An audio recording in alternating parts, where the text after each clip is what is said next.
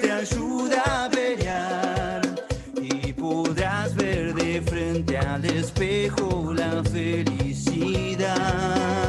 Ya giró la ruleta y salió nuestro número. Arrancamos con el Juego No Termina. Juego No Termina. El programa de la Asociación de Lucha contra la Esclerosis Múltiple. Vas a dar la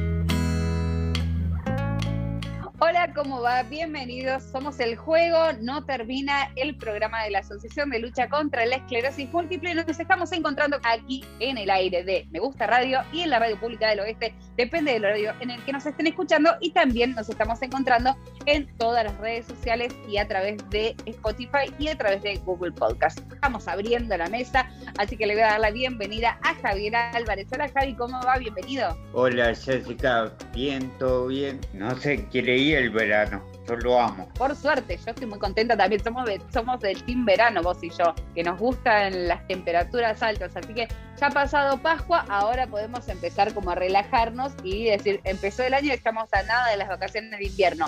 Hablando de vacaciones de invierno, podemos pensar en turismo. Y como si pienso en turismo, yo pienso en irme a algún lugar. Y Viedma siempre es un buen plan porque ahí está Rocío. Hola, Ro. Hola chicos, ¿cómo están? Bien, planeando visitarte. Así es. un- yo- Cuando- te caigo como peludo de regalo, ¿viste? Cuando quieran, cuando quieran, cuando quieran. Acá hay playa, río, todo, hay todo. Así que cuando quieran, se vienen.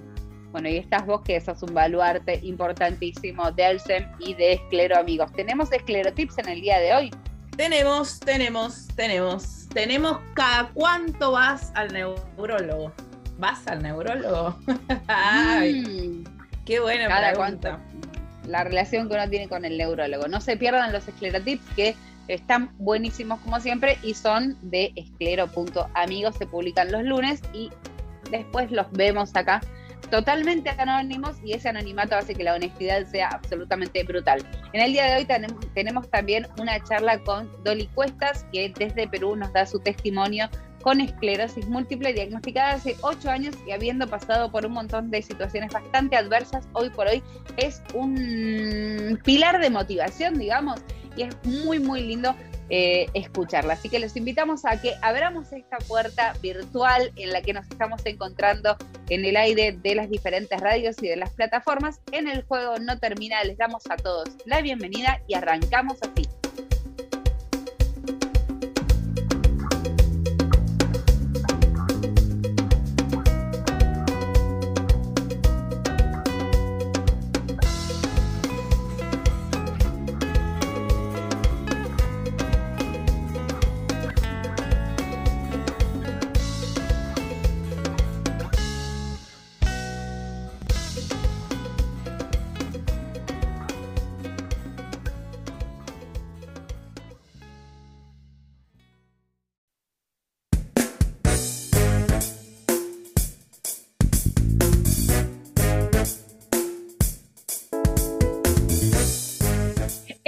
Bloque de El juego no termina, vamos a charlar con Dolly Cuestas, que está en Perú, y tenemos esta primera parte de la comunicación que tuvimos con ella hablando de esclerosis múltiple y ella dando su testimonio y un gran aprendizaje para todos nosotros, porque nos metimos en lugares bastante oscuros de nuestra enfermedad, de los cuales, por supuesto, siempre se puede salir. No te pierdas esta primera parte. Bueno, Dolly, bienvenida al juego No Termina y estamos conociendo historias de vida que no son solamente las de nuestro país o de nuestras provincias, sino también desde otros países.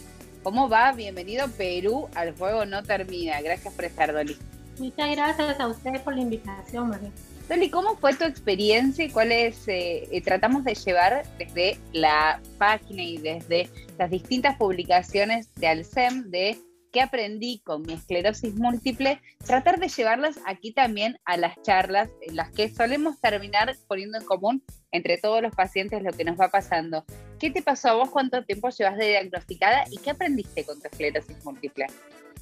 Eh, yo tengo ya ocho años, con este son ocho años con el diagnóstico.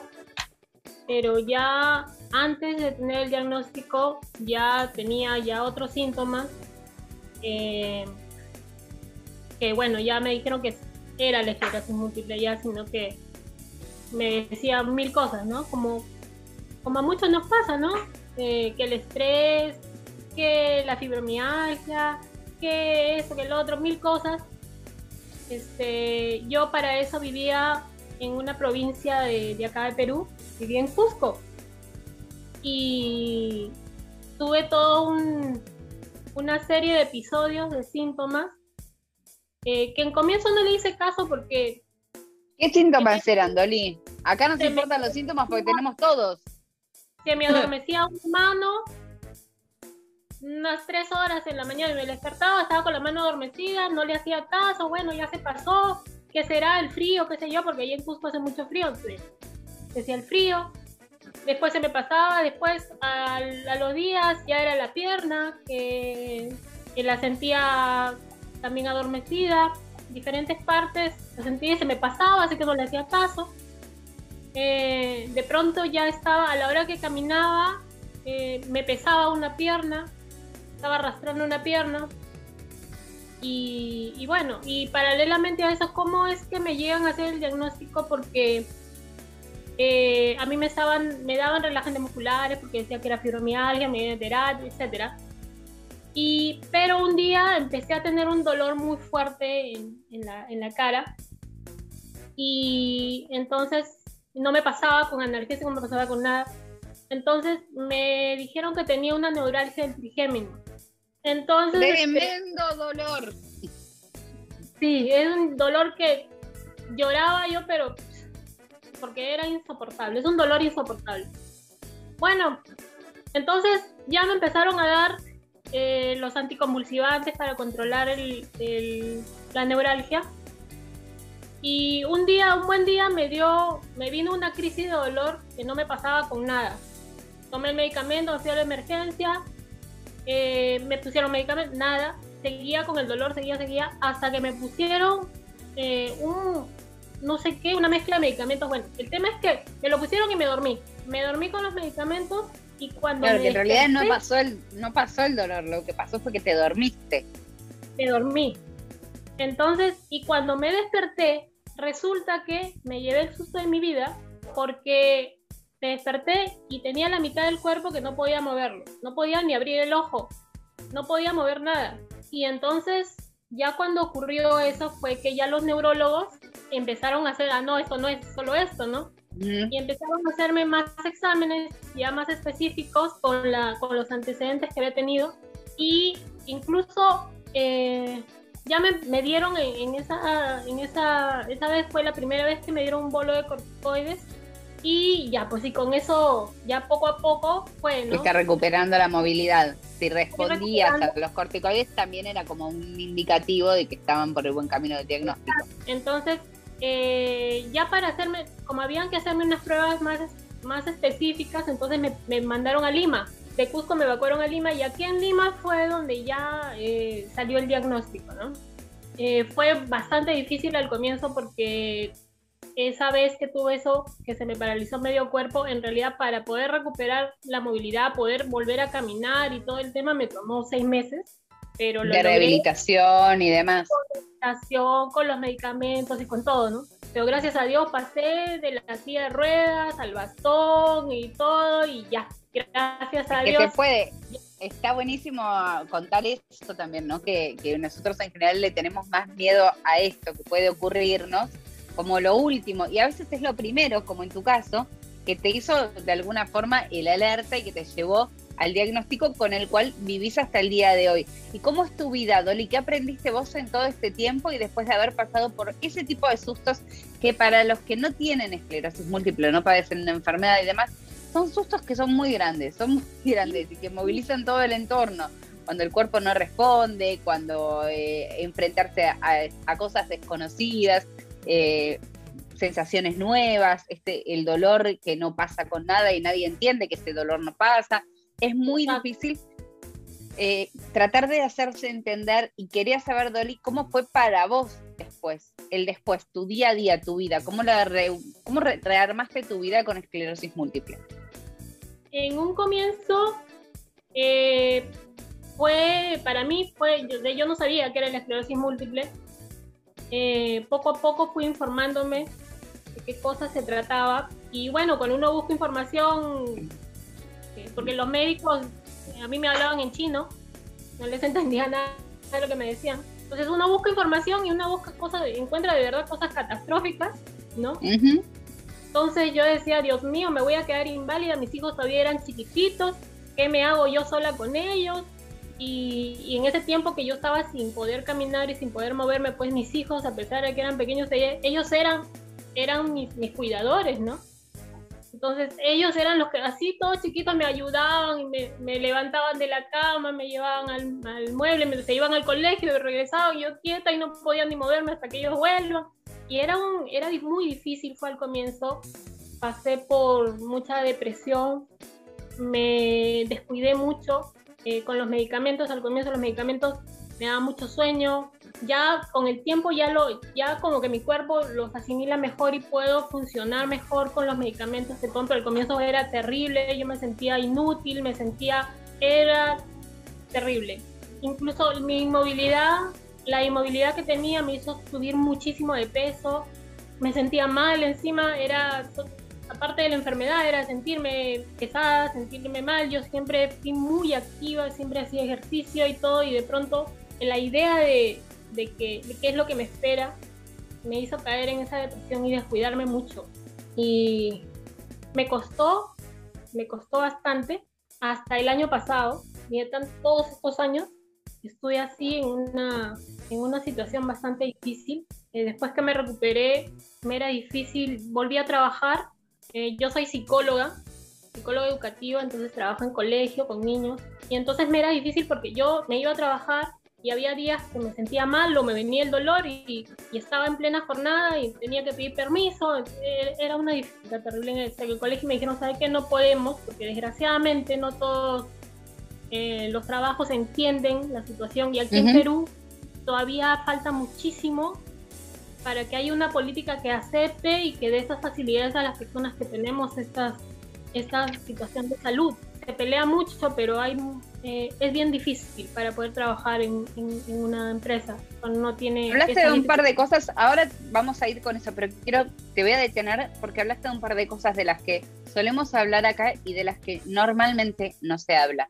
Y, y cuando se habla de esclerosis múltiple, en general se habla de resonancias, se habla de eh, las secuelas, se habla de diversas cuestiones que tienen que ver con nuestra enfermedad, se habla de los medicamentos, que ya vamos a hablar también de eso, pero hablaste de cosas que son medio secretas. Primero que los médicos te hablaban en chino, que es algo tremendo en un primer momento cuando uno se enfrenta al diagnóstico, y cómo psicoemocionalmente nos afecta la enfermedad, al punto de, de el sobrepeso, eh, al punto de la depresión y la tristeza, y la idea del futuro, que son de las cosas de las que no se hablan en esclerosis múltiple porque parece que fueran secundarias y en realidad son lo que nos, más nos afecta la calidad de vida. Quiero rescatar dos cosas que vos mencionaste como puntos muy importantes por los que todos en algún momento pasamos en alguna fracción mayor, menor, lo que sea. Pero la idea de que nuestro futuro es eso que estamos atravesando en ese momento, a veces es, muy terrorífico, pero se puede salir adelante. Más allá del mensaje positivo, hay que ver este mensaje realista y lo comparto con Rocío, con Javi también, ¿no? Esto de decir, bueno,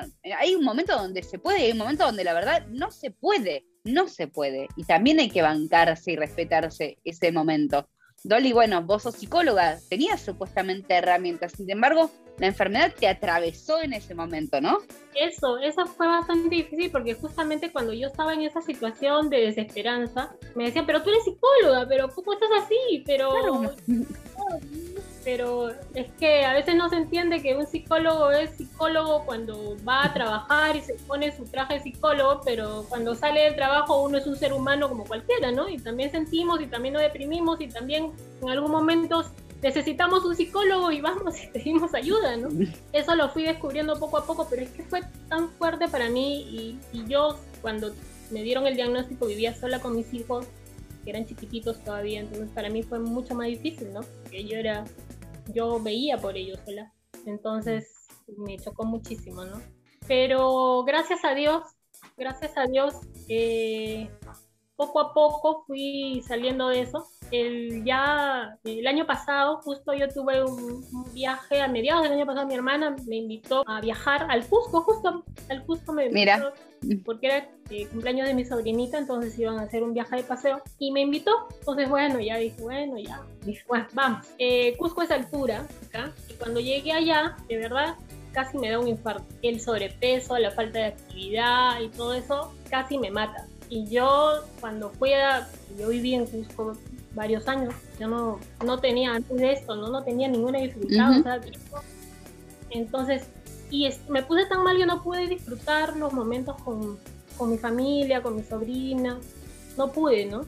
Entonces, como que eso agarró y me hizo reflexionar en ese momento que me quedé en el hotel porque no podía salir. Y dije, son pocos los momentos que uno, o las oportunidades que uno tiene para poder eh, compartir con la familia o con las personas que tú quieres momentos así especiales, ¿no? Como irte un viaje, un cumpleaños, situaciones así, igual con mis hijos. Y no puedo, no porque en realidad no pueda, sino porque yo he permitido estar en una situación que me pone eh, me incapacita para poder disfrutar esos momentos como debería, con mi familia, con los que amo. Entonces dije, no, esto tiene que cambiar y dentro de lo que yo pueda, daré todo para salir.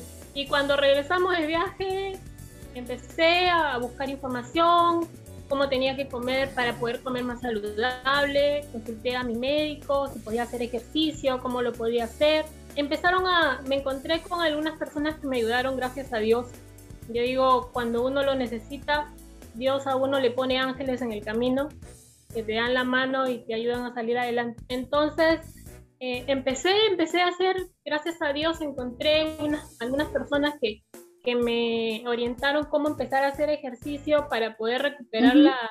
eh, primero para La bajar de tonicidad. para eh, recuperar fuerza muscular, porque incluso yo me acuerdo que cuando empecé yo en ese tema de, de salir, de querer salir, agarraba, agarraba una taza y ¡pum! se me caía, ¿no?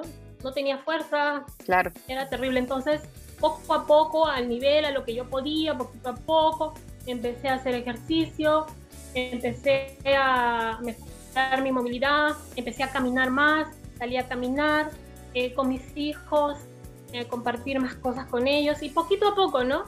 Tomar más agua.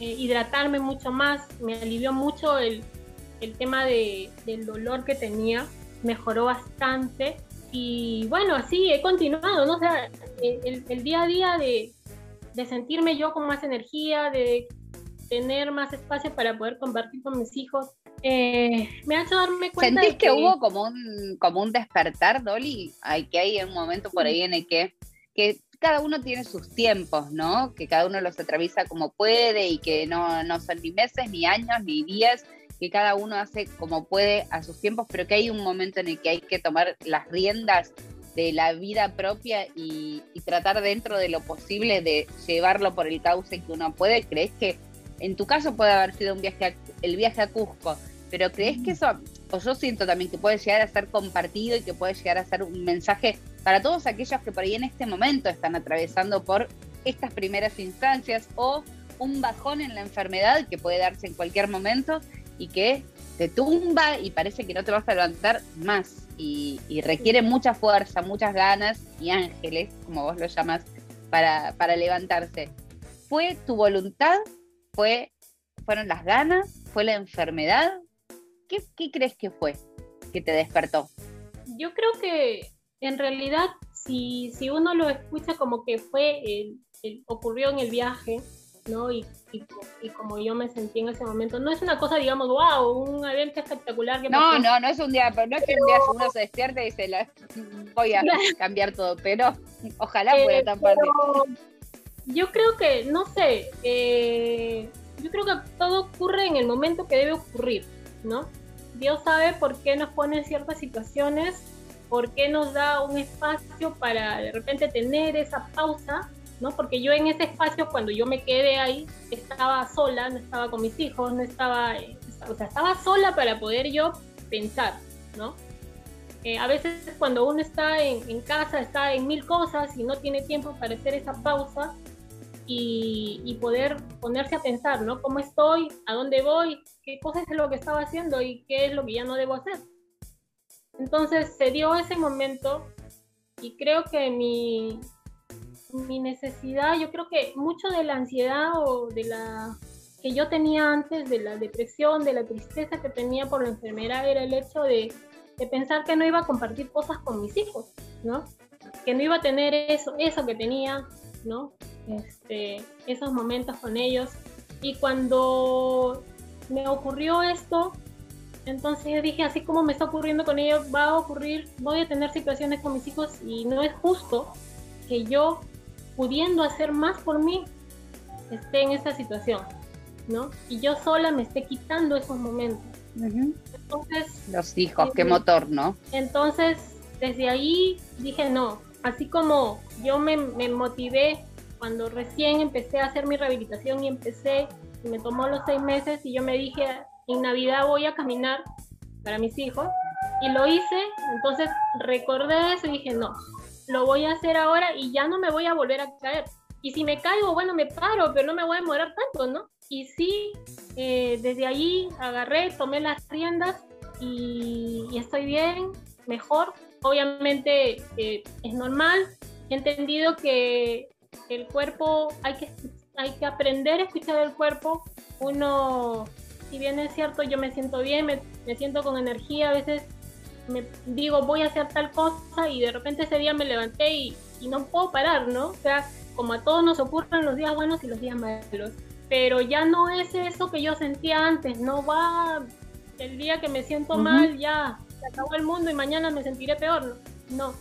O sea, ya entiendo eso, acepto mi, mi día malo, como yo le digo, descanso ese día, eh, trato de hacer otras cosas. Mis hijos también ya saben, ya saben que cuando me dicen ellos, me, a veces me dicen, mamá, estás caminando chueco.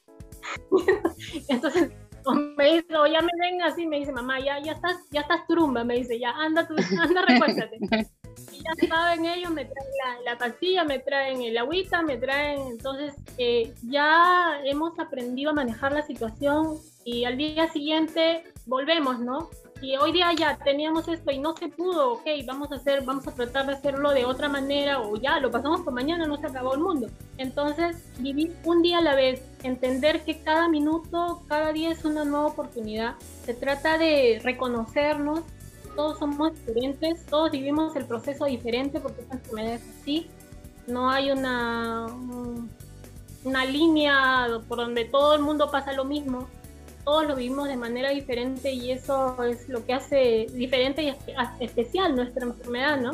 Porque nos, nos empuja a reconocernos nuestro, a nosotros mismos, a entender nuestras capacidades y también nuestras debilidades y adaptarnos a, a, seguir viviendo con eso, a pasar un día y, y, pasar al siguiente día de la mejor manera, compartiendo con quienes más amamos, ¿no? Yo trato de hacer todo lo que puedo, todas las actividades que puedo, los días buenos que tengo con mis hijos, yo aprovecho, trato de aprovechar todo el tiempo con, con, ellos, ¿no? De la mejor manera porque, no sé, mañana no voy a pensar en mañana, qué pasará, cómo será, que me levantaré bien o mal, no, o sea, eso es hoy día y hoy día le sacamos todo el jugo. Y si mañana lo podemos hacer de nuevo, mañana lo hacemos de nuevo, pero si no, ok, pausa y después seguimos. Ahí estaba la primera parte de Dolly Cuestas, ella es peruana y nos daba una semblanza de cómo fue su diagnóstico, cuáles fueron sus síntomas y cómo hoy por hoy está llevando su esclerosis múltiple. Hay una segunda parte, así que te invitamos a que te quedes aquí en el juego no termina.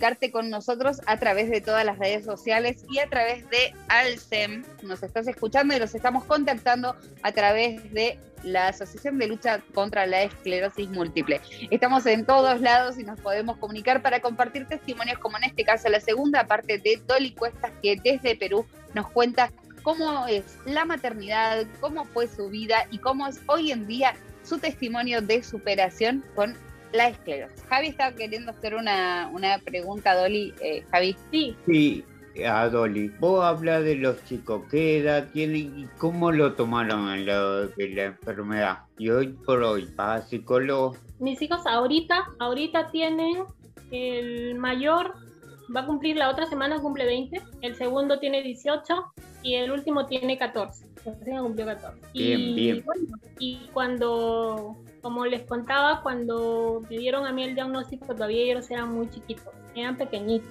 ¿no? Entonces, no, como que no entendían mucho porque eran todavía muy pequeños, pero sí se asustaban, ¿no? Fue difícil para ellos verme eh, que no podía moverme, que dependía tanto. Y ellos, siendo tan chiquitos todavía para ese entonces, volverse mis cuidadores, porque yo dependía de ellos. ¿no?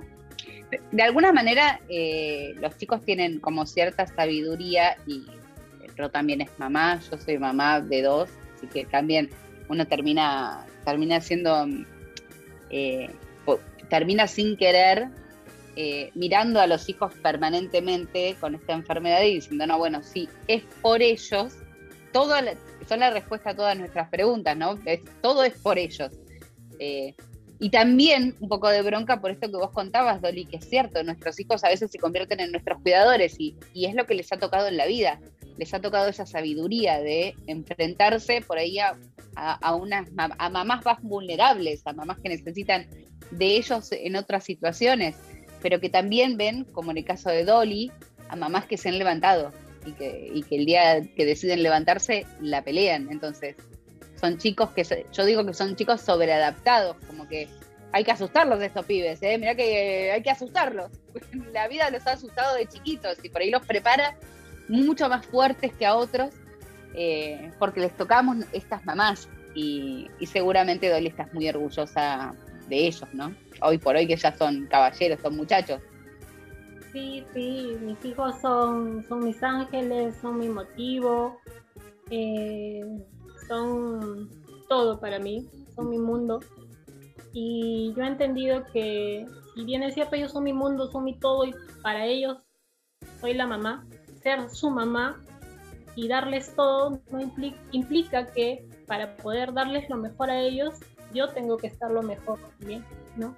Porque antes yo era tratar de darles y darles, pero a veces yo me dejaba de atrás, ¿no? Por darles a ellos. Pero es, es, es algo que uno va entendiendo poco a poco, ¿no? Ellos ahora saben que su eh, la va a pelear, como sea la pelea, no se va a quedar ahí. Y, y ellos ahí están conmigo, ¿no?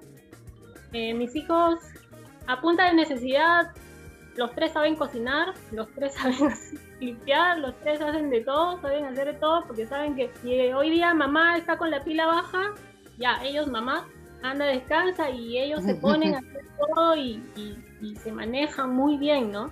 Son muy responsables y como te digo, cuando ya ellos ya saben, ya el, el ojo, antes que yo me dé cuenta, yo no me doy cuenta, ellos ya saben, ya me miran, ya no mamá, ya anda, porque ahorita este, entonces es, es eso, es maravilloso. Yo me siento, me siento ahora que, que es otra etapa. Puedo darles todavía mucho a mis hijos, ¿no? Cosa que era, que era uno de mis, mis grandes temores antes, ¿no? De no poder darles eso, ¿no? De darles, darles de mí a mis hijos. Un futuro, un futuro, pensar en, en el futuro. Dolly, eh, aquí estamos ya preparándonos para, para mayo, preparándonos para el Día Mundial, preparando desde las asociaciones, desde los pacientes, la concientización, la visibilización, esto que vos decías y de lo que hablábamos en un principio. Cuando a mí particularmente, y a Rodo también, y sé que a Javi también, nos gusta hablar en primera persona de la esclerosis múltiple y nos enriquece muchísimo tu generosidad de hablar de aquellas cosas que por ahí no se hablan, de esclerosis múltiple, que son los momentos difíciles, eh, porque siempre se habla de superación y la superación está buenísima, pero previo a la superación uno a veces tiene que andar caminando por infiernos y, y quema. Eh, ¿Qué se está pensando para, para mayo? Y quería saber cómo es allá en Perú el tema de la concientización, la visibilización, se, se, se hizo, se va a hacer algo, hay asociaciones eh, que estén trabajando en el tema, ¿Se habla de esclerosis múltiple o es un tema todavía medio desconocido? aquí en Perú eh, no hay tanto, tanta difusión como para, como por ejemplo el grupo que tienen ustedes, que es más abierto, donde uno puede acceder a información, a talleres, ese tipo de cosas, ¿no? Eh, yo sé que hay un grupo, eh, pero no es tan abierto. Yo traté de comunicarme con ellos, de, de, participar con ellos, pero tiene ciertas ah, limitaciones, ¿no? Y al final yo no, no pude. Entonces, y, eh, buscando encontré al SEM, me pareció súper, Y sí, pues cuando entro en los grupos, yo soy la única de Perú, por ahí hay alguien de Chile y todos son argentinos. pero, pero es rico, ¿no? Es rico porque uno este, entiende que, no está solo. Para mí el tema de, vivir todo esto es más rico cuando uno comparte con otras personas, ¿no? Eh, eh, el tema de la esclerosis múltiple aquí en Perú todavía no, no se trabaja, no se ha levantado una voz ¿no? tan fuerte. Sí, ahí este, se está viendo que se aprueben políticas para eh, hacer visible las enfermedades eh, raras y huérfanas, ¿no? Pero bueno, ahí está, ¿no? Está ahí está con tiempo. sí, está ahí, ya, ya tiene tiempo que se está ahí, y se dice ya, ya, ya, se pelea, se pregunta, se habla, pero a la hora de la hora, ahí está, ¿no? bueno, entonces te vamos a comprometer, te vamos a comprometer, Dolly, para que el Día Mundial, que va a haber actividades de diversos tipos y de manera virtual también se van a hacer, estés presente como invitada, como nuestra embajadora, una embajadora de Perú en Argentina, en alguna de las actividades que estemos llevando adelante con Alcem. Yo con todo gusto, con todo gusto. Me encantan Va a ser un placer. y de verdad que ha ayudado un montón compartir, eh, ver las experiencias de otras personas que vivencian esto.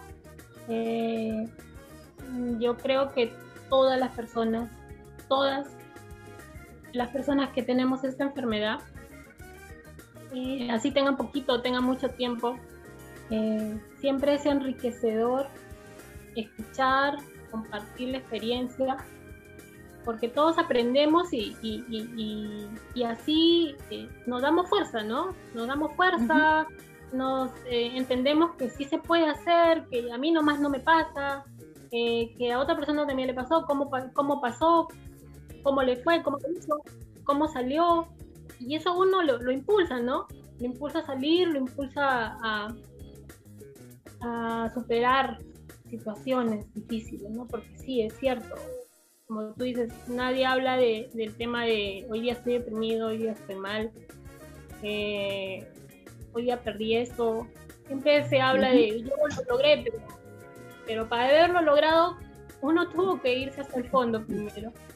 Y, y esto es importante. Yo creo que cuando uno saca eso, logra sacar esas cosas negativas, esa cosa que uno se guarda a veces eh, por diferentes motivos, uno se siente más ligero y, está más abierto a, a, enriquecer, a llenarse de cosas positivas, ¿no?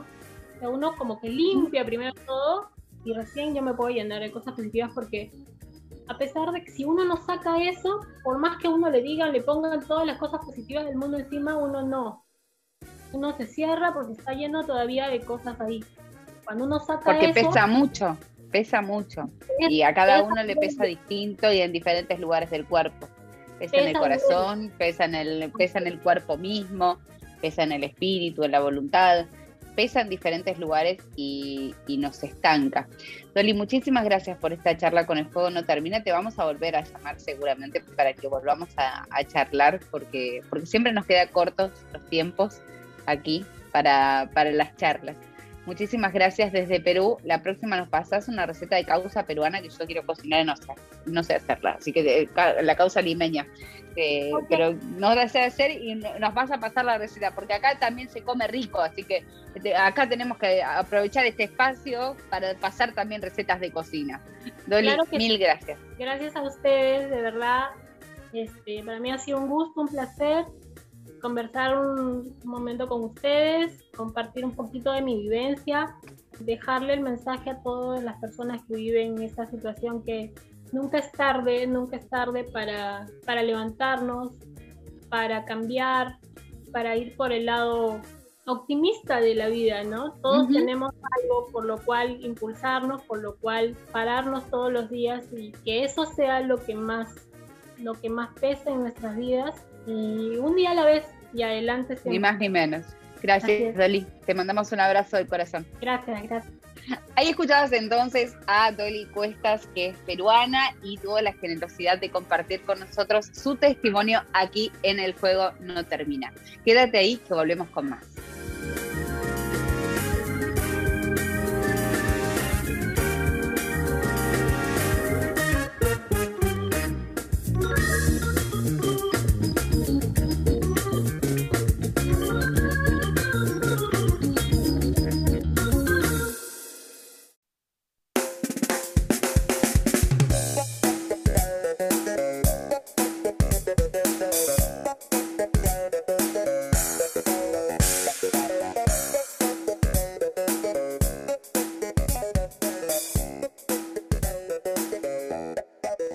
Al momento culmine, porque son los esclerotips. Rocío, casi todo tuyo, porque siempre nos metemos nosotros, pero tu momento. Ay, mi momento, nuestro momento, el de todos, porque los esclerotips los escribimos entre todos. Esta vuelta, eh, la pregunta fue cada cuánto vamos al neurólogo y no hay esclerotips puntuales porque la mayoría escribieron prácticamente lo mismo y eso quiere decir que estamos trabajando bien. Quiere decir que, que de a poquito el agua va rompiendo la piedra. Muy bien, muy Así que está muy bien, orgullosa de estos dos años de esclerotips. Eh, bueno, en resumidas cuentas, la, la pregunta es una vez al año o cada seis meses, con lo cual es lo mismo. Eh, cada vez que nos da un brote y cada vez que cada uno necesite hacer las recetas, las benditas recetas para la medicación. Esto es importante eh, hablarlo, porque muchas veces nos hacemos los sotas para ir al neurólogo. Y está bueno empezar a tener una relación con este señor, señora, que va a ser compañero de nuestra vida, casi, casi. Es como- por todo va a pasar con nosotros. Es como un, claro, es como un marido, como un peluquero. Hay gente que se queda para siempre, más que los Hay maridos incluso. El, el neurólogo es alguien que se va a quedar para siempre con nosotros. Tal cual. Entonces es importante saber o tener ganas de ir o, que la relación con este hombre o mujer sea importante, que la comunicación sea fluida, que le podamos plasmar todas nuestras dudas, que le podamos escribir cuando nos sintamos un poquito mal o, o angustiados o inquietos por alguna situación. Por suerte, y me alegró un montón, esta vez en los estereotipos casi todos ponían, si mi médico me dice que vaya, yo voy. Con lo cual dije, "Ah, estamos, estamos haciendo las cosas bien. Sí, Estamos estamos yendo por el buen camino, to- totalmente. Totalmente. Así que los esclerotips han sido muy generales, pero por suerte creo que, que es, que, que están muy bien. O sea, creo que la, la gran mayoría hacemos los controles anuales. Que a veces nos hagamos los SOTA, está, bien, está bien. Si vemos Sí. bien, si vemos que estamos bien y nuestro médico también así lo dice, que vayamos cada 8, 10 meses. Tampoco es tan grave. No, para nada. Hay momentos en los que uno se cuelga viviendo, la verdad. Entonces, cuando uno es medio que se cuelga viviendo, eh, también está justificado. Me parece importante el eh, tener una relación honesta con el neurólogo, con la neuróloga, porque como bien vos decías, nos va a acompañar siempre y podem- tenemos que poder decirles todo, desde me separé hasta eh, me cuesta ir al baño, eh, pasando por disfunciones sexuales, que también son una de las cosas que pueden ocurrirnos con esclerosis múltiple. Uno Lo tiene que, nos- poder que confiar. los que nos decía Dolly, no tengo ganas, no tenía ganas de salir a la calle o, o un montón de cuestiones que van a la vida diaria que a veces pasamos por alto por vergüenza, por, por pensar que nos van a juzgar y no, no, es, es, es gran parte de esto que nos toca, así que está bueno empezar a hablar de estas cosas con el médico. En mi caso yo tengo dos, uno en el lugar donde vivo y otro especialista en Buenos Aires. Entonces tengo que comunicarme con los dos, o por lo menos que ellos se comuniquen. claro. O por lo menos que ellos se comuniquen, porque yo el de Buenos Aires lo veo cuando viajo, que generalmente es una vez al año o dos, eh, o cada dos años, porque esta pandemia a mí no me dejó ir. Eh, entonces, tengo que tener una buena relación con la neuróloga acá y tengo que tener una muy buena relación con el especialista. Ah, eso es lo que nos toca también a los del interior. Claro, que es diferente. Y esto sí hay que señalarlo, Ro, me parece importante señalarlo. Yo con mi neurólogo tengo una relación tan fluida de hace muchos años que nos conocemos tanto, tanto, tanto, que directamente es un si algo me pasa a mí, yo estoy en capital, si algo a mí me pasa, no me siento bien o lo que sea, le escribo y es un vení mañana a verme. Y al otro día yo estoy eh, viendo al especialista que me atiende en el momento y resolvemos juntos en el momento. Esta no es la realidad de todos los pacientes del país y me parece importante señalarlo porque está todo bien, pero Dios está en todos lados, pero los neurólogos especialistas atienden en Buenos Aires y no está bueno eso tampoco. Eh, no sé cómo se podrá modificar, pero o esa relación que se tiene que establecer con dos neurólogos que tienen que interactuar, ¿no? Creo que es muy importante y, como que cabe señalar, aprovechando el espacio, que todos los pacientes, sobre todo del interior, somos eh, los que empujamos muchas veces a que los, a que los neuros o los médicos de cabecera se internalicen un poco más eh, en nuestra enfermedad. Acá lo que pasa, particularmente en la ciudad donde yo vivo, es que son muy pocos neurólogos y no son especialistas, son generalistas porque atienden Alzheimer, atienden eh, cualquier ACV, ACV esclerosis múltiple y lo, y lo que venga, ¿no? Eh, entonces es un poco la, la, tarea del paciente decir, che, y si quiero cambiar de medicamento, y a quién consultamos, a quién vemos, a quién hablamos. Eh, y va a caer, digamos, no, puede que caiga mal para el médico si es que el médico no tiene ganas de aprender, eh, que no suele pasar, porque si la inquietud es del paciente, el médico ayuda, ayuda en este, este tránsito, porque él, también le alivian a él, obviamente. Claro. Así que nada, lamentablemente nos toca a los del interior empezar a empujar justamente para que se investigue más, para que la información de, la gran ciudad empieza a llegar también a, estos lugares.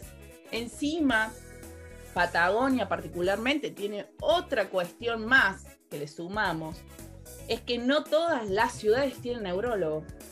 No todas las ciudades tienen un hospital acorde tampoco. Entonces, por ahí viene alguien de San Antonio a Viedma y de Viedma.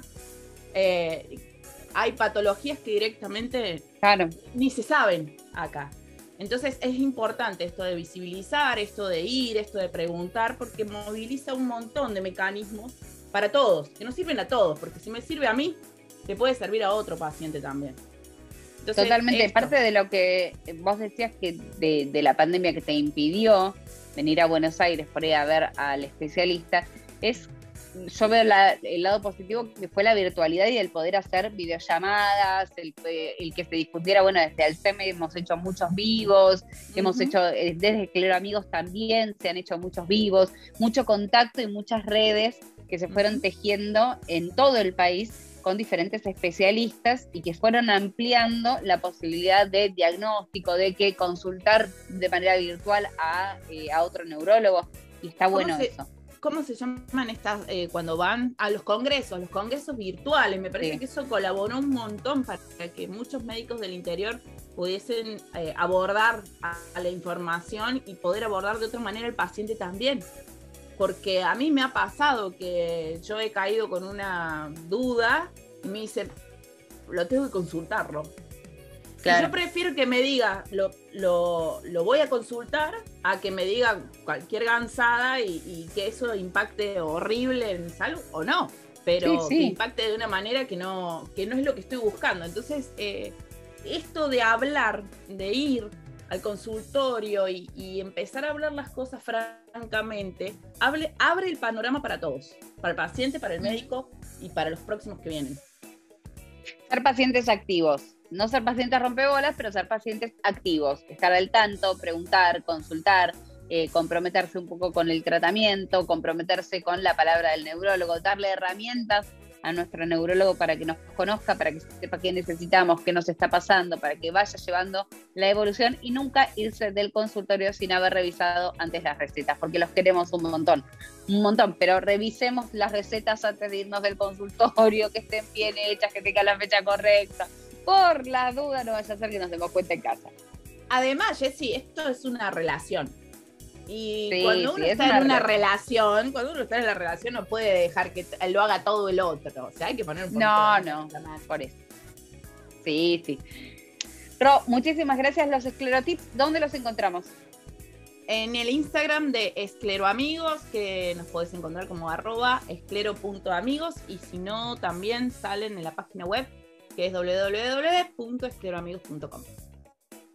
Muchísimas gracias, Ro. Javi, ¿qué tal tu relación con el neurólogo? ¿Bien? Yo bien, sí, tengo dos. Uno que me sigue por teléfono cuando cocino todas las noches, viste, me mira por teléfono a ver qué, estoy haciendo. Sí, como mucha verdura, no, eso te dicen encima. Ah, mucha verdura, poca verdura, esto, el otro, te dicen. hasta eso, pobre el neurólogo, un copado. Un copado. Eh, nos volvemos a encontrar la semana que viene, ¿les parece? Hemos tenido un lindo programa músico con un poquito de cada cosa y lo hemos pasado, pero muy, muy bien. Recuerden que nos pueden encontrar en Alcem como Asociación de Lucha contra la Esclerosis Múltiple y estamos a nada de mayo que se va a teñir de naranja con muchísimas actividades y muchísimas cosas para hacer. Así que esténse atentos a todas las redes de Alcem y de los amigos de Alcem para estar al tanto del 31 de mayo, alta fiesta, pero previo un montón de actividades para compartir. Muchísimas gracias por acompañarnos, nos encontramos la semana que viene. Chau, chau.